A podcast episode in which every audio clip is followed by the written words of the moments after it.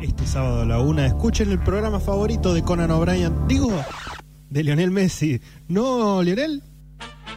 Hola amigos, yo soy Lionel Messi. Es verdad. Sí, Lionel Messi. Escucha noticias de campeonatos a las una en Radio Symphony 91.3. Now say, are you really Messi? Are you really Messi? Eh, sí, yo soy Messi.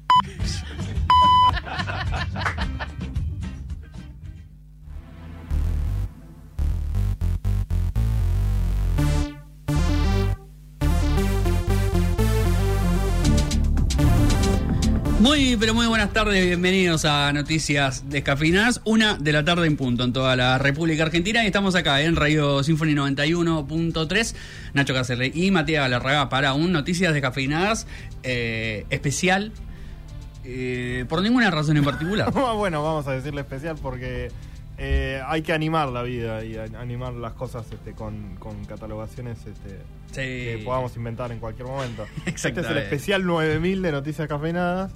eh, en donde vamos a estar regalando cosas a nosotros mismos, tal vez en algún momento, desde acá hasta la- nuestra muerte. Exactamente, exactamente. Sí, habría que hacer la cuenta alguna vez de qué número de programa es, porque mm, debemos haber pasado los mil seguramente. Eh, Sí. No, no soy muy bueno con las matemáticas, pero Es que todo es una abstracción porque hay por ahí días que no lo hicimos, Sí, o días sí. que. eh, meses que arrancamos más tarde. cosas Totalmente. así. Eh, pero nada, alguien que sepa de matemáticas en Instagram Noticias Cafeinadas o en Twitter Noticias Des nos dice. eh, es nuestra decimoprimer temporada. exactamente. Este, más o menos, si vamos una vez cada sábado desde marzo a diciembre, ¿cuánto sería? Eh, háganos el favor de, de decirnos ahí en, en nuestras redes, ahí en Noticias Cafinadas o Noticias DS, en Twitter o en Instagram previamente. Eh, un programa que vamos a tener un poco de eh, cine, un poco de historia y noticias de todo tipo, básicamente, porque vamos a estar hablando de eh, la peli Frost Nixon, que le obligué a ver a Nacho Casserly, eh, como ha habido fan de la historia también, así que ahí se, eh, se entrecruzan un poco nuestras temáticas, de, Sí.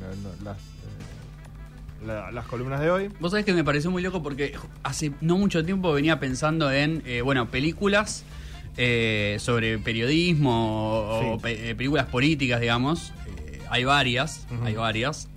He visto muchas, no todas. Y a esta no la conocía directamente. Y mirá que yo en un momento, como hacíamos todos los jóvenes de los, de los 2010s, eh, buscaba en Google lista de películas, o sea, digamos, buscaba cosas para ver y nunca la, nunca la había visto. Todos los Eh, jóvenes estaban googleando pelis de periodismo. no, digo, lo que hacíamos era googlear. Si Claro, queríamos claro. saber sobre algo, buscar listas sobre algo, no existía ChatGPT, no Claro. existía eh, redes para preguntar en foros, porque había, pero pocos, y googlear era la manera más fácil. Lo sigue siendo igual al día de hoy, diría yo.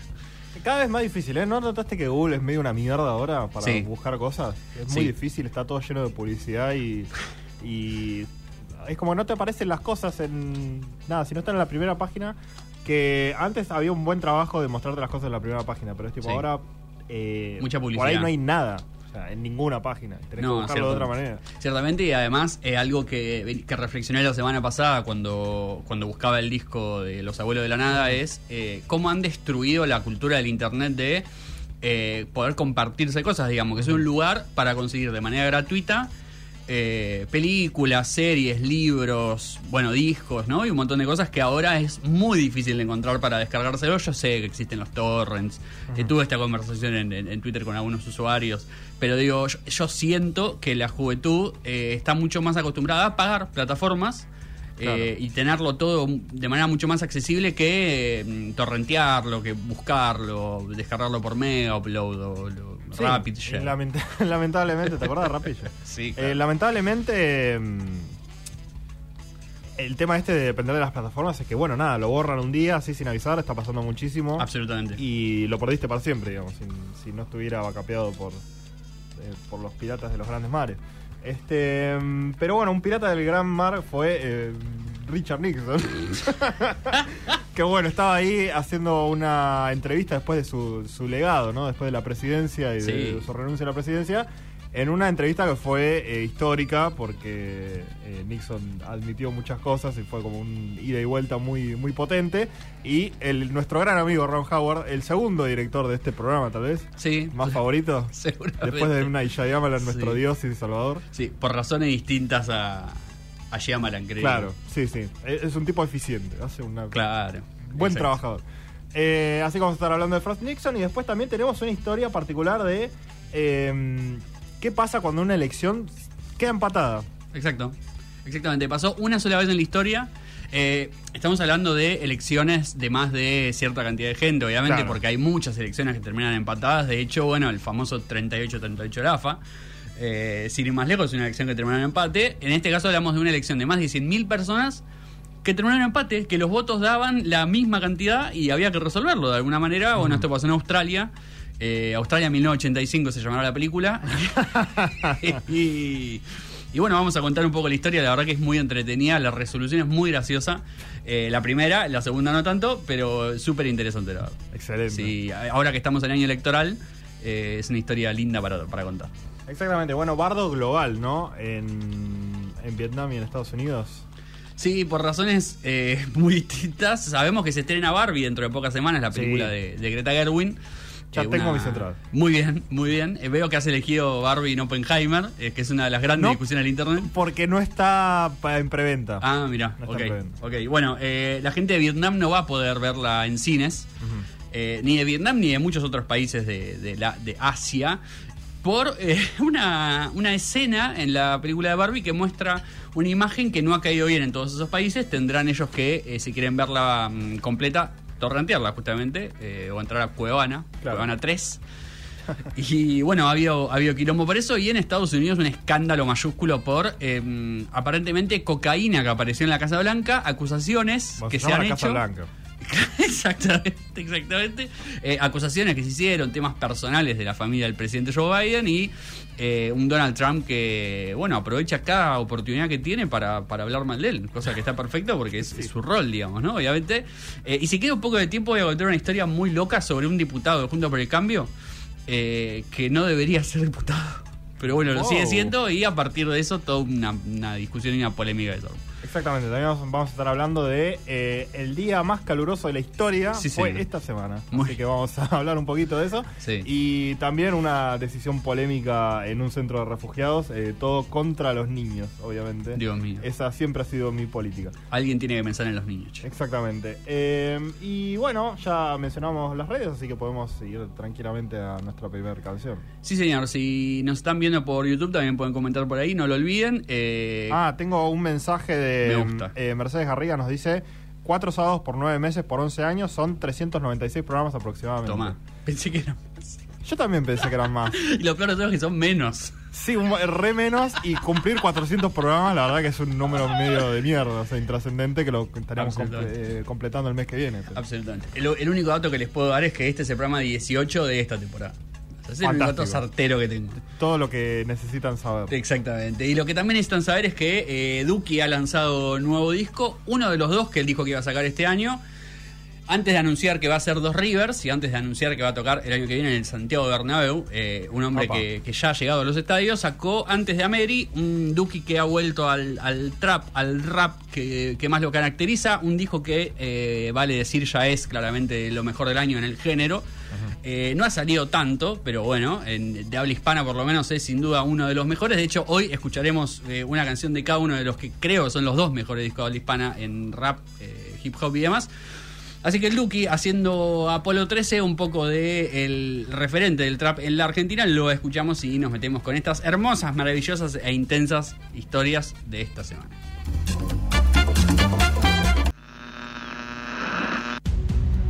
Y el ganador de esta elección 2023, quien lidera la República Argentina, el ganador o ganadora de esta elección general 2023, del país más famoso de todo el país, con el 41% de los votos, han cerrado los comicios, 98% de los votos escrutados, urnas contabilizadas en, en Jujuy, en Salta, en Tucumán, en San Luis, en Catamarca, la persona más votada.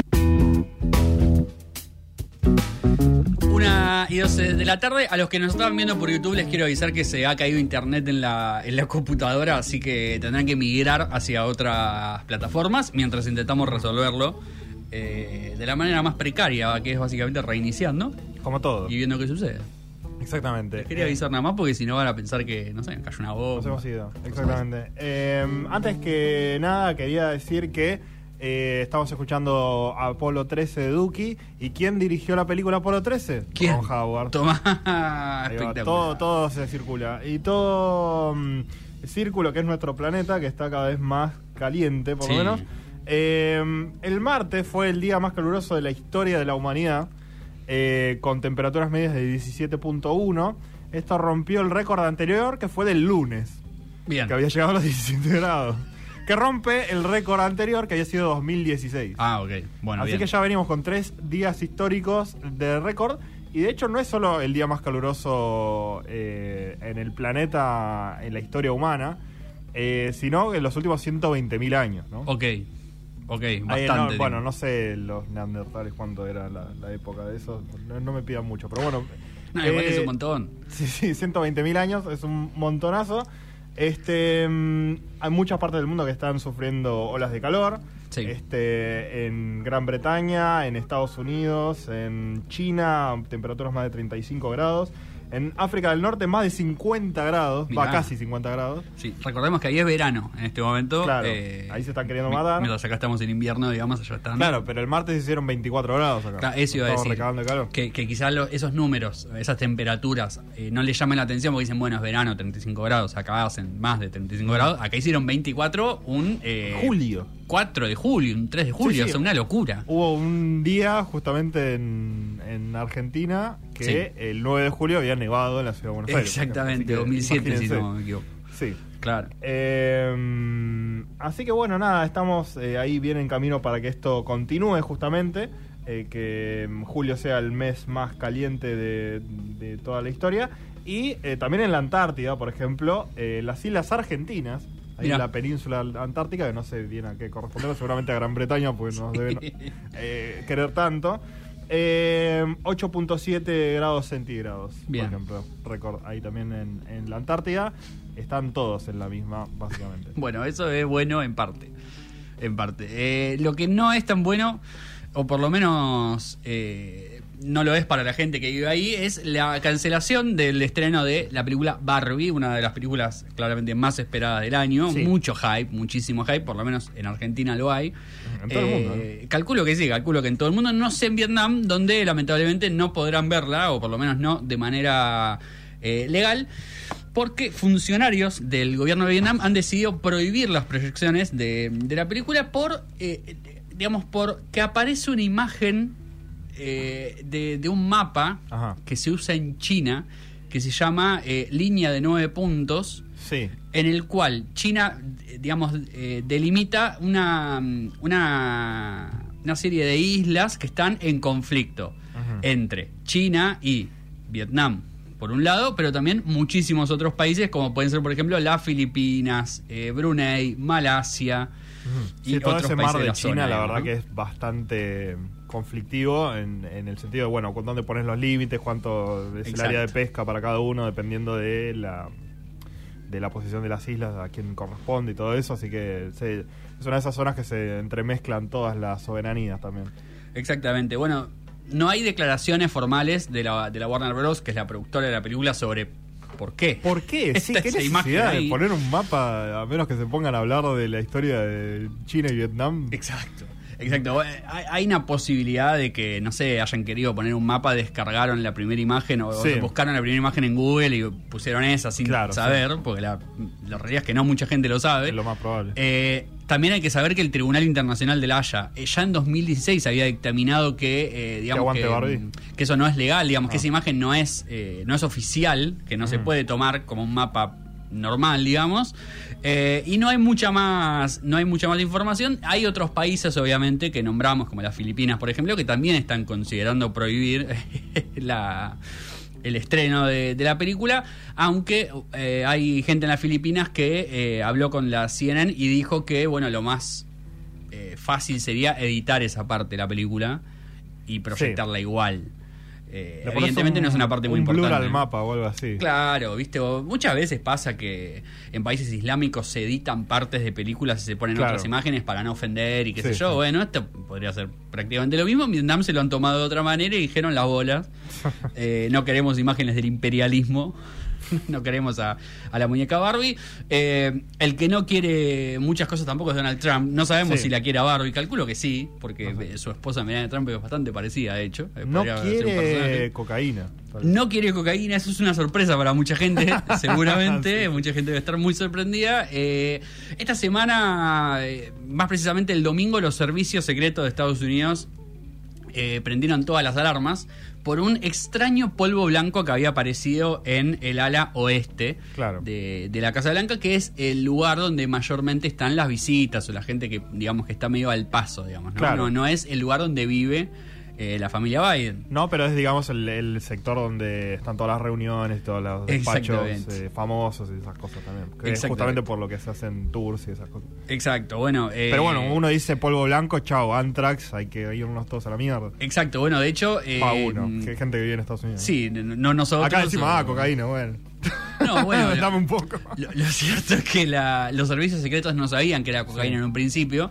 Eh, hablaban de un extraño polvo blanco. De hecho, bueno, tuvieron que, que sacar a toda la gente que estaba ahí para ver qué era, digamos, investigar y demás. Eh, terminaron dándose cuenta que era justamente la, la- la droga y la noticia empezó a tomar cada vez más notoriedad hasta que llegó a manos de Donald Trump. Quien desde su exilio, en su propia aplicación, en Truth Social, Sí, sí. Su, su Twitter, digamos, ahora cada uno tiene su Twitter, ¿viste? Claro. Mark Zuckerberg tiene el suyo, eh, Elon Musk tiene el suyo y Trump también, ¿por qué Claro, no? sí, ¿por qué no? Eh, se, se hizo el suyo, esto lo hablábamos hace mucho tiempo, no lo usa realmente mucha gente, es más un, un antro conservador y... Es la plataforma de Trump para verlo a Trump y nada más. Absolutamente, absolutamente. Bueno, él desde su desde su red social dijo, ¿alguien realmente cree que la cocaína encontrada en el ala oeste de la Casa Blanca es para el uso de alguien que no sea Hunter y Joe Biden?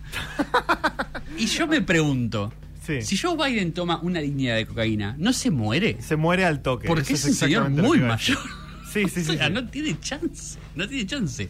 Eh, vale aclarar que el hijo de Joe Biden, eh, al que hacen referencia, Hunter Biden, que tiene 53 años, eh, hace mucho tiempo que está luchando contra la adicción a las drogas. Es algo que se sabe, digamos. eh, y el tipo había estado en la, en la Casa Blanca el- a fines de esta semana porque toda la familia Biden se fue a Camp David, que es el, el, digamos la casa de campo a donde van ahí a, Claro. a, a pasar sus vacaciones. Bueno, vacaciones no, porque el, el presidente de Estados Unidos no se toma vacaciones, pero La a- reposera oficial. Claro, a relajar un rato, digamos, eh, qué sé yo, pasar, el, pasar un buen rato. Eh, había estado justamente ahí, pero lo que decían es que eh, ellos habían ido, eh, digamos, como con el tiempo suficiente para no tener que ver, o como que no daban los tiempos. Claro. Para que la cocaína perteneciera a eh, Joe Biden o, o a, bueno, Hay que aclarar que la cocaína no pertenecía a Joe Biden.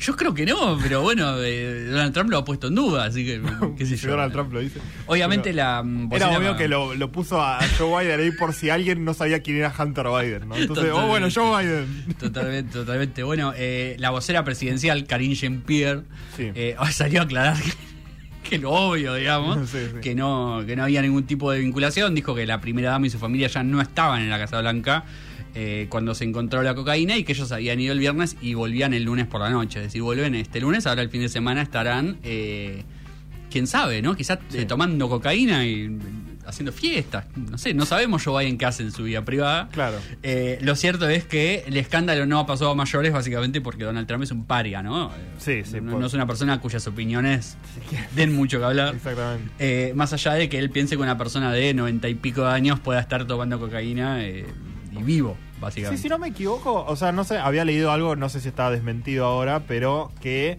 el lugar en donde lo encontraron era como una especie de cajón en donde los visitantes dejan sus pertenencias. Claro.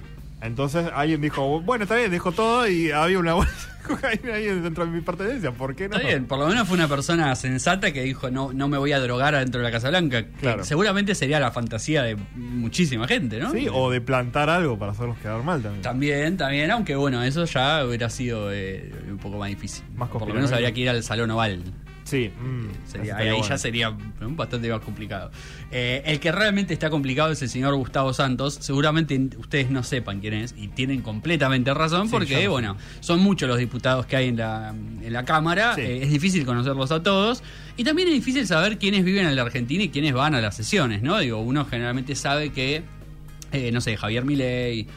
Eh, Victoria Villarroel y, o- y- o Elisa Carrió, por ejemplo, que Claro. son nombres más reconocidos, se sabe que generalmente no van, que no presentan proyectos y etcétera, cosas que, que se saben, pero bueno, hay un montón de otra gente que está ahí que tampoco va. Y en el caso del diputado de, de Juntos por el Cambio, eh, ni siquiera vive en la Argentina. Hace ya casi un año, 10 meses para ser exacto, que él está radicado en Madrid, eh, trabajando como director para las Américas de la Organización Mundial del Turismo. Lo cual obviamente entra en conflicto con su, con su rol de diputado, Sí, ¿no? sí. Una persona que debería vivir en la Argentina y poder ir y votar en, las, en las diferentes leyes. De hecho, eh, justamente por no presentarse a, a, digamos, a, a dar quórum para las sesiones que hubo esta semana es que explotó todo este escándalo que fue denunciado ¿Ah, sí? Página 12, claro, porque... em, el bloque opositor de Juntos por el Cambio está eh, contando voto a voto para, eh, para tratar la ley de alquileres. Una La cuestión ley que de se viene alquileres discutiendo. propuesta por quién. La ley de alquileres que está ahora. Ah. Es lo que quieren discutir Ah. para ver con cuál avanzan, digamos, ¿no? Eh, recordemos, lo hablamos hace tiempo ya, hay varios, varias eh, propuestas muy distintas. La de Juntos por el Cambio, si podrán imaginar, mucho menos indulgente para con los eh, para con los inquilinos y mucho más para con los propietarios. Eh, el tema es que, bueno, ellos estaban haciendo cuentas y de golpe se- alguien se avivó de que no le estaba dando el quórum porque le faltaba un diputado. Claro. Y todo el mundo decía, bueno, ¿dónde está ese diputado? ¿Por qué es que no, que no se puede presentar, digamos? ¿Qué razón de fuerza mayor puede tener para no ir? No sé, está internado, se murió, qué sé yo, pueden pasar un montón de cosas.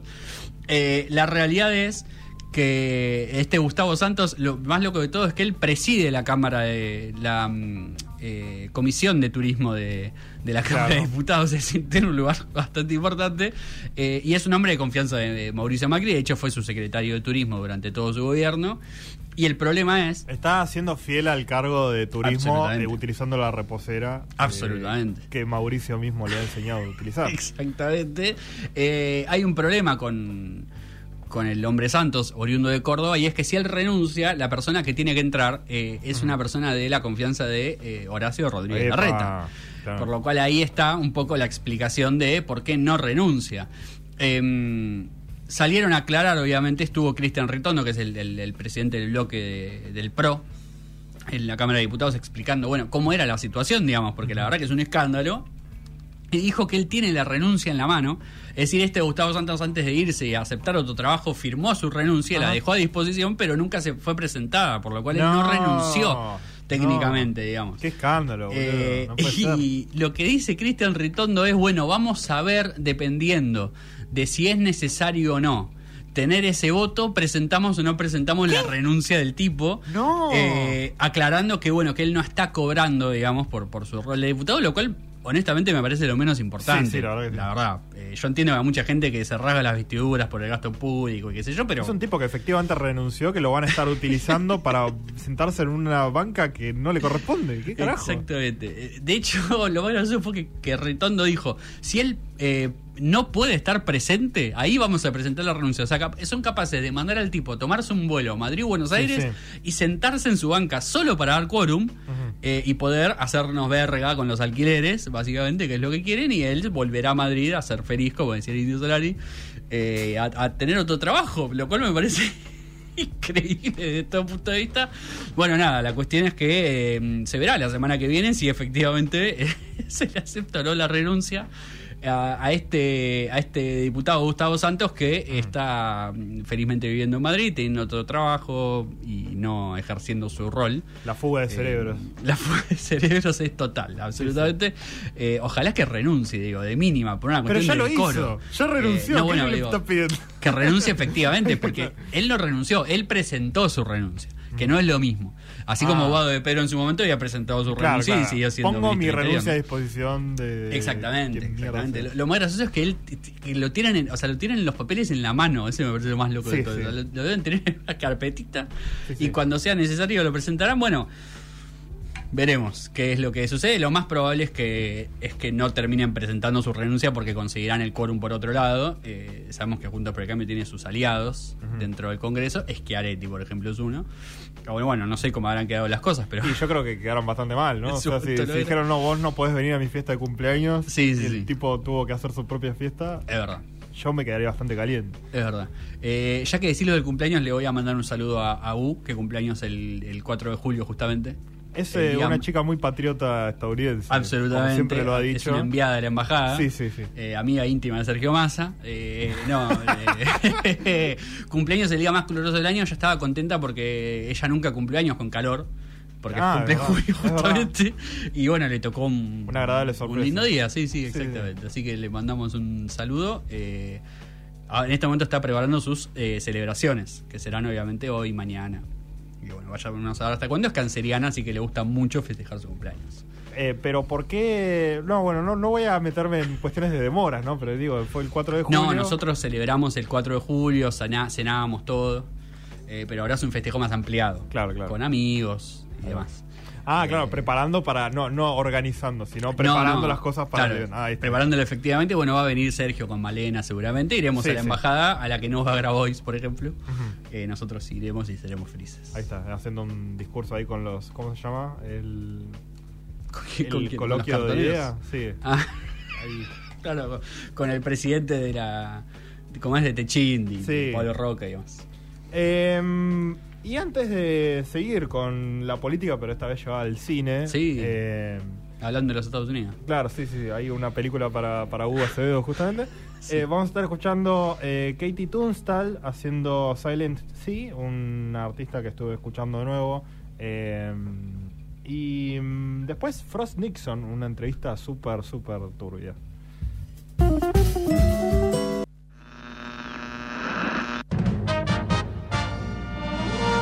Bienvenidos camaradas a otra emisión más de Todo Noticias. Soy Marcelo Boleri y los acompañaremos hasta las 14 con toda la información de la izquierda, los trabajadores y la revolución socialista.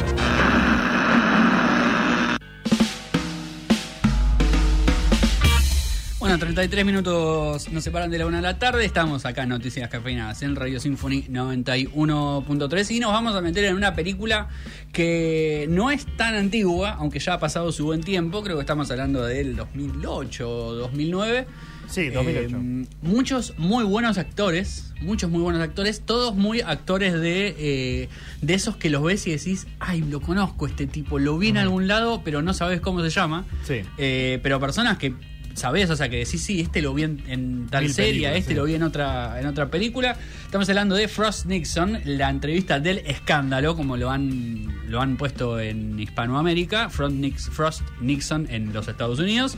Eh, una película que está basada en una obra de teatro, que a la vez está basada en un acontecimiento real. Claro, doble nivel de, de Eh, adaptación. Exactamente. eh, estamos hablando de un David Frost, que era un, eh, un presentador británico, eh, medio humorista, como un presentador más de como de, de- de shows, digamos, más como un performer. Petinato místico. Exactamente, con mucha menos falopa encima, seguramente. Y un Richard Nixon que ya había pasado por el proceso de, de- de intento de impeachment y de renuncia Claro, después del escándalo Watergate, ¿no? Que por si no lo saben es eh, básicamente Richard Nixon mandando a eh, espiar y a robar información de sus eh, opositores de cara a las elecciones. Claro, sí. Eh, básicamente el, el único, creo que el, el primer y único presidente que renuncia. Sí. en- en- en- Muchos en Estados presidentes que se murieron o que los mataron, pero Exacto. ninguno que renunció. Exacto, y uno solo que se bancó todas, que es Bill Clinton, ¿no? A pesar que has sido Donald Trump. No. Soy el mejor presidente de la historia, ¿viste? Siempre lo dice. Sí, absolutamente, absolutamente. Eh, bueno, decíamos, ¿no? Muy buenos actores, Frank Langella, Michael Sheen, Kevin Bacon, que quizás es el nombre más, más, más picante, eh, Matthew McGadden, Sam Rockwell. Sam Rockwell Eh, también, nada, que sí, es Sam el Rockwell favorito también. de Nacho también. Sí, es un actor que me gusta mucho. Bueno, de hecho, eh, Matthew McFadden medio que también, aunque tiene una cara de boludo que no puede más. pero es un actor que me cae muy bien. Ah, todos actores que si ustedes lo googlean, eh, Frank Langella que es un poco menos, pero todos actores que si googlean van a ver que los recontra conocen y cuando los vean en la película, eh, aunque Sí. están caracterizados de los 70, porque es el, el momento en el que todo sucede, Claro. eh, los van a ver y van a decir, ah, sí. Exactamente, sí. Exactamente, bueno, y mm, la idea de la, de la entrevista post, eh, porque esto es post renuncia, ¿no? Exacto. Entonces se quiere hacer una, una serie de entrevistas, digamos, con, con él. Y lo interesante es como, bueno, medio el presentador este David Frost quiere como revitalizar un poco su carrera que estaba Sí. medio en, en- en picada. Eh, sabe que una entrevista con Nixon puede llegar a ser eh, eh, Claro. bastante requerida, pero no tiene mm, por ahí ese... O, o se presume que no tiene como un, in- un interés mucho más grande de, de querer contar algo, ¿no? Y se va mm, teniendo en cuenta por las otras, por los financistas, digamos, de esta Sí. eh, de esta entrevista, que bueno, nada, si vas a jugar fácil y vas a hacer una entrevista en la que Nixon hable así favorablemente de, de- de su carrera política y de su vida, eh, bueno, nada, no tenemos ningún interés en, en meternos en esto. Y entre eso se junta con un grupo de investigadores, digamos, como para hacer una entrevista más picante y tratar de... eh, este, el papel que hace Sam Rockwell es como de un investigador que está como muy comprometido con el tema de Watergate y de- del insulto final que fue tipo eh, todo ese escándalo de corrupción de eh, querer claro porque qué pasó el vicepresidente Gerald Ford que asume cuando Richard Nixon eh, renuncia lo perdona oficialmente Exacto. le da un, ¿cómo se dice? Un indulto. Y entonces Richard Nixon dijo, bueno, nada, yo no hice nada malo, qué sé yo. Eh, pero bueno, lo que estaban buscando con esta entrevista era justamente que eh, ponerlo contra las cuerdas, digamos, y admitir eh, algún tipo de culpabilidad. Eh, y es interesante cómo, cómo cambia mm, la dinámica de, de David Frost, digamos, con, Sí. en cuanto a la entrevista, eh, a mí me gusta mucho porque es una película muy, muy intensa en lo sutil desde las actuaciones y de la dirección de Ryan Howard. Eh, porque todos esos esas, eh, momentos de espacios y de, tensión y de, cortes entre algún comentario rápido de, los personajes es muy, muy efectivo en, en generarte un clima de incomodidad y de tensión también. Y, y después en el momento en el que se desenvuelve eh, Richard Nixon derrotado, digamos, eh, toda esa ese discurso final, digamos, que, Sí. que apenas le salen las palabras y que se le ve en la cara, tipo, que todo lo que los pensamientos que le están pasando por la cabeza en el momento en el que lo, lo engancharon, tipo, con algo, es fantástico. Eh, creo que la primera mitad de la película es como por ahí un poquito más eh, tradicional, un poquito más normal, cosas que hayas visto en otras películas de ese estilo, Sí. de, de entrevistas de periodismo y de en- encontrar archivos y cosas así. Como que es un poquito más eh, estándar de lo que yo recordaba, pero esa última mitad es lo que recordaba así Claro. como con una fiereza bastante fuerte porque te pega, te pega fuerte el, eh, ese, esa incisividad, digamos, a la hora de, de- de querer entrevistarlo. Y lo interesante también es eh, cómo David Frost entra así medio como... Ah, sí, a este tipo lo voy a poder marcar o de, Sí. de entrada, tipo yo soy como muy capo. Y no darse cuenta quién es Richard Nixon, ¿no? Que lo, está jugando desde antes que se sentaran ahí, digamos, a, a filmar. Este, desde antes ya empieza a marcar la cancha, a dominar con sus tiempos y sus requisitos, cosas. eh, y medio que juega con él un, eh, hasta que realmente se lo toman en serio. Bueno, es que es, es interesante porque esa primera parte donde, donde quizás se da la parte más, el desarrollo más tradicional, eh, te marca también mucho los tiempos de un, un Frost que, si bien le interesa la, la entrevista y le interesa desenmascararlo, por así decirlo, hasta ahí igual.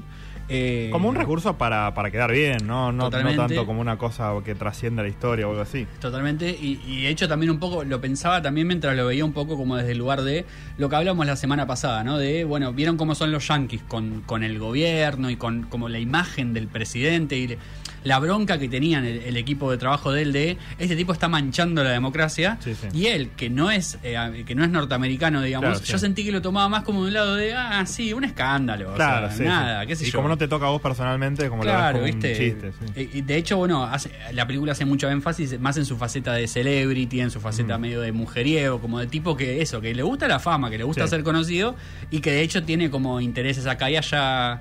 Eh, que participa como de producciones de películas, mientras tanto, como pareciera no darle mucha importancia. Sí. Eh, y ese choque con la realidad de la primera vez que se sientan cara a cara.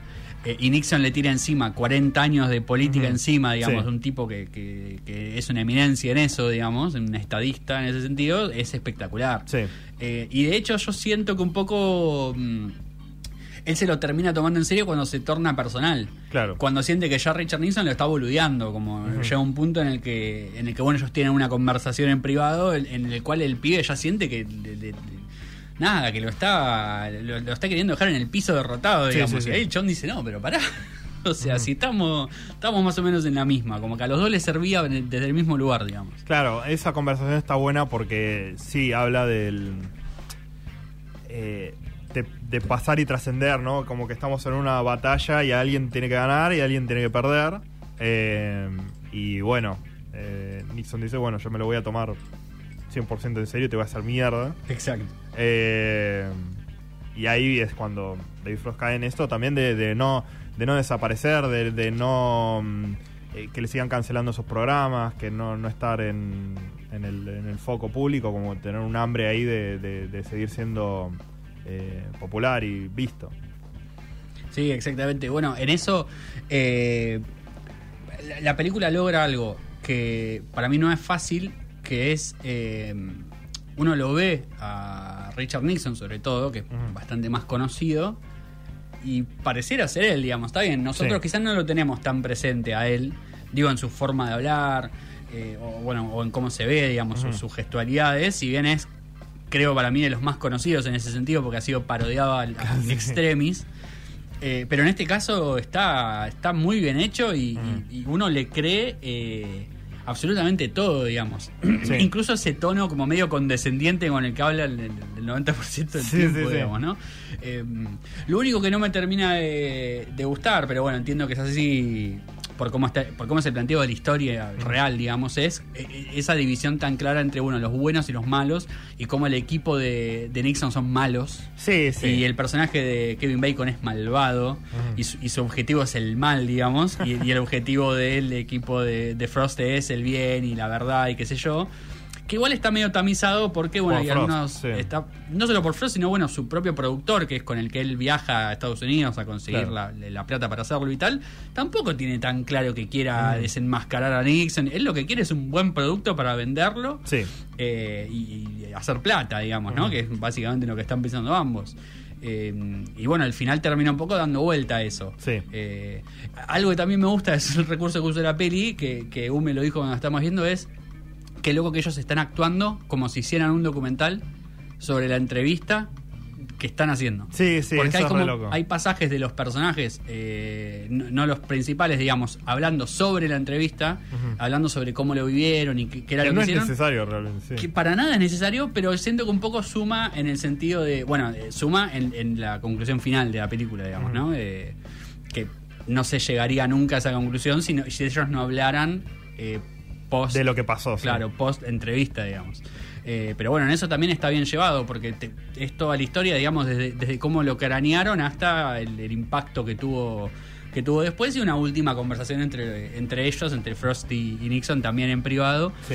eh, que es muy es graciosa, digamos, ¿no? Porque termina como concluyendo un poco algunos chistes que se habían hecho Sí. eh, internamente y algunos comentarios incluso que Nixon hace en, en privado con su gente, digamos, ¿no? Como nada, todo ahí tiene un cierre un cierre perfecto, digamos. Sí, interesante también la caracterización de Nixon de, Sí. eh, de como una persona que siempre está buscando el ángulo de, del aprovechamiento de la guita, de, de, mm, eh, la influencia del, eh, del de ponerse sobre uno, o sea, como siempre alguien como muy calculador, ¿viste? En, en- en todo lo que cualquier movimiento que hace. Así que eh, sí, uno dice, bueno, es medio malvado, pero hay muchas dimensiones del tipo también ahí que, Sí. que están exploradas.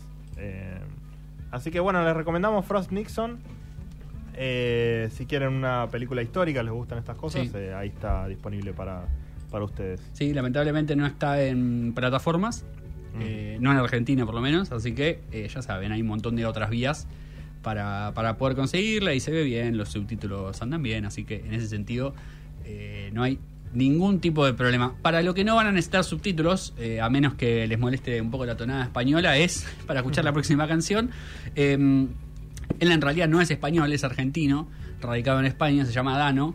Eh, lanzó muy a principio de este año, creo que en enero, un, un gran disco de rap, de rap ya bastante más tradicional, como es lo que hacen en España. El hombre hace planes, Dios se ríe, se llama. Eh, son como 18 canciones, hay invitados para todos los gustos, hay invitados argentinos, hay invitados españoles. En, ese- en este caso está Dante Spinetta, pero no cantando, sino tocando la guitarra, algo que hace extremadamente bien, un hombre muy talentoso, con billetes, se llama la canción. La escuchamos y nos metemos en la única elección en la historia que ha terminado en empate. ¿Qué pasó? Ya lo van a saber. Este mensaje fue aprobado por la Comisión Nacional Electoral y Estado Juntos por el Cambio. Una selva es un ambiente lleno de diversidad. Y eso es lo que voy a defender. Conmigo, con Horacio, vas a poder ir de aquí a acá a usuario en subte de calidad y gratuito.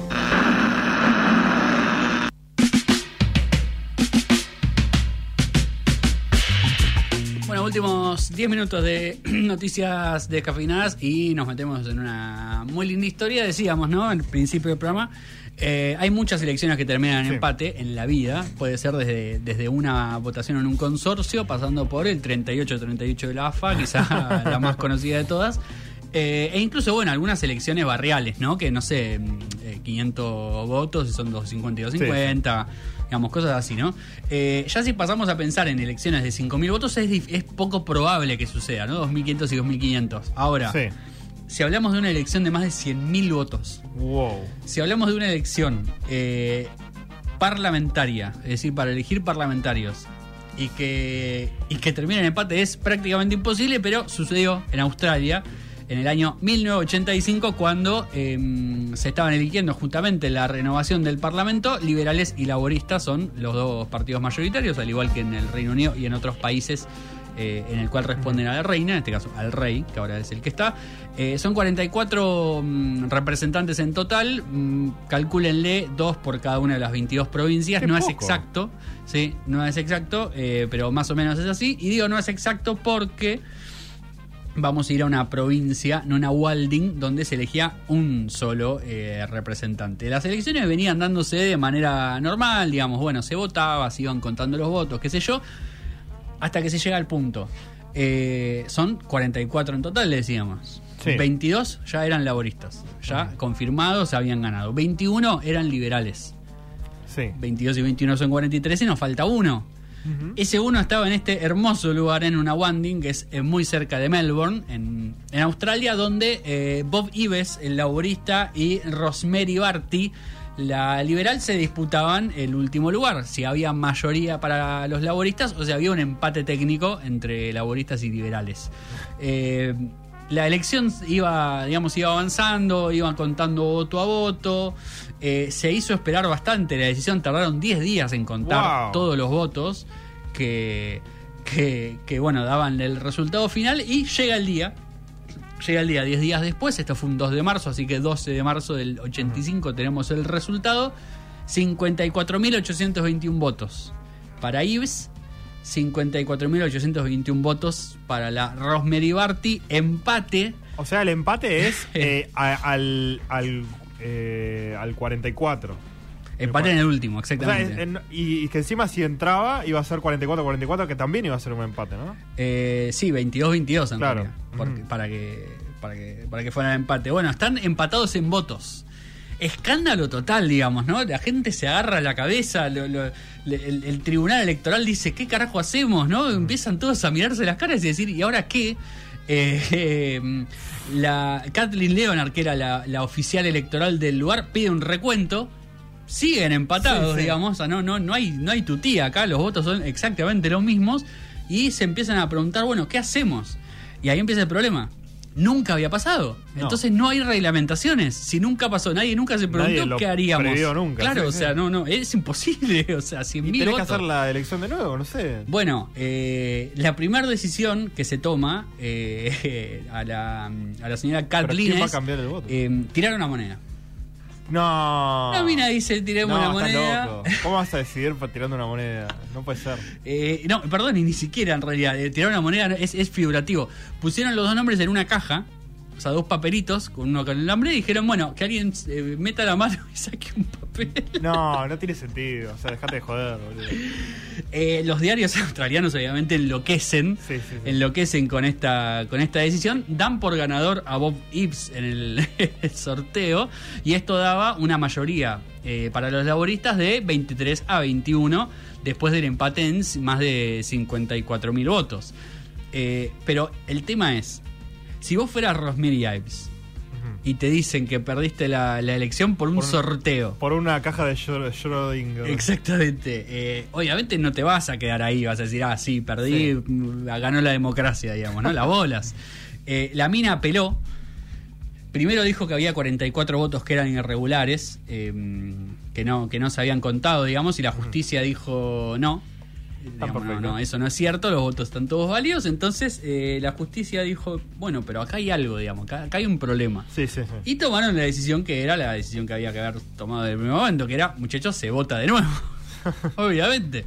Eh, obviamente se corría el riesgo de que se volviera a votar y se volviera a empatar, digamos, ¿no? Sí. Porque estamos hablando de un sistema eh, Pero ya era obvio que alguien le iba a dar paja a ir, así que. Sí, sí, en realidad hubo un problema que, me- que me, me llama muchísimo más la, más la atención, que es, eh, digamos, al mes siguiente se vuelve a votar, el, El 17 de problema, agosto. igual, también es una decisión importante tomar una elección de nuevo, porque todos esos votos eran válidos, era una expresión sí, de la voluntad de la gente. digamos. Bueno, pero el tema es que, digamos, había un empate. eh, Mm. Para un lado se tenía que. Es casi como ir a un balotaje. El tema es que ya era un balotaje porque ya había dos candidatos. Eh, el tema es que se volvió como tan popular el lugar y se volvió tan popular la elección que se presentaron como 10 candidatos más por el Oh. lado del laborismo. Se dividió el voto. Y eh, Típico terminó- zurdito. Absolutamente. Y terminó ganando la, La derecha. la, la amiga Rosemary 49-39. Ahí ya barrió, digamos. Ah, la hizo mierda. La hizo pelota. Así que la amiga Rosemary Barty, que había perdido el sorteo y que había empatado la, la elección original, terminó eh, yendo para, eh, digamos, para el Senado y terminó en un empate 22-22 entre, eh, bueno, entre ambos partidos. A ver, ¿qué hubieras hecho vos? Yo, yo hubiese dicho, hay que pedirle a la reina que decida. Sí. Elija uno. ¿Y para qué la tienen si Eso no? hubiera sido espectacular. Eso hubiera sido una muy buena decisión. Sí, sí. Eh, yo hubiera pedido que se vote de nuevo. e incluso si perdía, hubiera impugnado absolutamente todos los votos posibles para que se vuelva a votar para- hasta ganar, básicamente. Eh, hubo otros casos, obviamente. No, no es el único, como decíamos, en el que hubo un empate. De hecho, en Suiza, en 2011, hace no tanto tiempo, Ah, y con ya el antecedente australiano eh, en pie había pasado, hubo un empate en más de 23.000 votos, pero eran del mismo partido, Mm. era una interna, por lo cual ahí habrán decidido entre Puertas ellos de, che, bajate vos, me bajo yo, Claro, sí. qué sé yo, si igual eh, los votos estaban, pero bueno, esta es la historia de cómo eh, por primera y única vez en la historia, con más de 100.000 votos, con, con más de 100.000 personas decidiendo, hubo un empate y se encontraron ante la disyuntiva de, de- de qué hacer. Leía por ahí que había pasado en Córdoba hace no mucho tiempo ¿Ah, sí? también, sí, pero en un eh, nada, en un lugar pequeño, en- creo que 2000 habitantes Claro, algo así, claro. que había terminado a los facazos y con un muerto. Bueno, ahí ya, bueno, yo te maté a uno, entonces gano yo. Exactamente, el chiste era, bueno, ellos ya tienen un voto menos, ¿no? así Sí, que sí, sí, exactamente. se puede volver a votar tranquilamente. Eh, pero nada, sí, después había muchas historias en Perú también había pasado. Digo, muchas de estas elecciones pequeñas, cuando vota poca gente, es mucho más probable que haya un empate porque son números mucho más chicos. Pero estamos hablando de 55 mil votos para cada uno, es un montón de gente Sí, eh, una que no coincidencia se podía poner. bárbara, pero bueno, tenía que pasar estadísticamente en algún momento. ¿no? Sí, absolutamente, absolutamente. Bueno, de hecho ahora ya. Menos mal que no pasó en Estados Unidos, ¿no? Porque ahí se armaba un quilombo bárbaro. Guerra o civil. acá. No, acá directamente, nada, deja de existir el país. No, ahí viene Rosati a decir cuál es el presidente. Y listo. Eh, me hace acordar, disculpen que traiga la Fórmula 1 a cada Sí. fucking momento de nuestra existencia, pero hubo una vez que en clasificación los eh, tres hubo tres pilotos que hicieron el mismo mejor tiempo, digamos. Sí, Como para la primera posición, hicieron todos el, el tiempo hasta la milésima espectacular. eh, y lo ordenaron porque uno lo había hecho primero. Claro, orden alfabético. No, no, básicamente, bueno, yo hice la vuelta antes, así que yo. Y pero eso no tiene ningún tipo de eh, sentido. no sé. Porque es la organización Porque la soy que- el primero que hizo ese tiempo. bueno. Claro, bueno, está bien. El resto se copió de mí. Está bien. Eh, en el fútbol pasa todo el tiempo, de hecho a la AFA le, le pasa con los torneos. Eh, el último es el triangular entre San Lorenzo Ah, y Tigre, sí. 2008. Eh, lo que pasa es que siempre cambia la, la decisión. A veces es por diferencia de goles, es decir, quién, eh, quién hizo más goles de los que le hicieron. Claro. Otras veces es justamente quién hizo más goles. O sea, Eh, porque primero es diferencia de gol, después es goles a favor, Claro. después goles en contra. Sí, en y- algunos, en algunos torneos es en los partidos que jugaron entre sí. Si vos le ganaste a los dos que quedaron primeros con Claro, vos, entonces sos el sos el campeón. mejor, sí. Eh, en el mundial, por ejemplo, se define por amarillas. Lo, Eso lo- es malísimo, Lo que se dice fair play. El equipo que, que- que tiene mayor fair play, es decir, que juega más limpio y que hace menos faltas y demás, es el que pasa. Eh, pasó, creo que en, Sí. en Brasil, en 2014, por ahí. Eh, así que nada, bueno, ni- nadie ha recurrido todavía al místico, a la mística caja loca de, los- de- de los papelillos. No, Eh, tenían que lo definir por penales, tal vez. ¿no? Total- Eso hubiera sido espectacular. Sí, también podría haber sido un duelo a muerte, por ejemplo. ¿Qué sé yo? O sea, formas hay muchas eh, y au- los australianos han elegido la menos civilizada, que es volver a votar, básicamente. Romperle las bolas a la gente. Eh, pero bueno, ya saben, esto es, un- es una gran historia para contar en una, en una reunión, en una salida, lo que sea. Eh, Ya saben, tiene una muy buena historia. Sí. Eh, y también tiene una muy buena salida si no saben cómo definir algo. un buen piedra, papel y tijera hubiera sido fantástico. Sí. Eso hubiera sido fenomenal. No sé si en Australia lo jugarán, supongo que sí. Y eso hubiera sido digno de ver. Televisado y hosteado por David Frost. Abso- absolutamente, absolutamente. Eh, hasta acá llegamos nosotros, son dos de la tarde, son en la República Argentina, por lo menos acá en San Isidro, en el espacio-tiempo en el que nosotros vivimos. Nacho Gasset y Matías Galarraga de, eh, de ellos, de nosotros, estamos hablando. El próximo sábado a la una de la tarde tendrán mucho más de nosotros. Nos pueden buscar en Instagram, Noticias Descafinadas. Nos pueden buscar por el momento en Twitter, Noticias Des eh, para comentarnos absolutamente lo que quieran. Y el próximo sábado, ya saben, Symphony 91.3 en todas sus formas y en todos sus tamaños para escucharnos, vernos y mm, reírse con nosotros un rato. Por lo De menos lo que se pueda. Nos vemos y gracias por todo.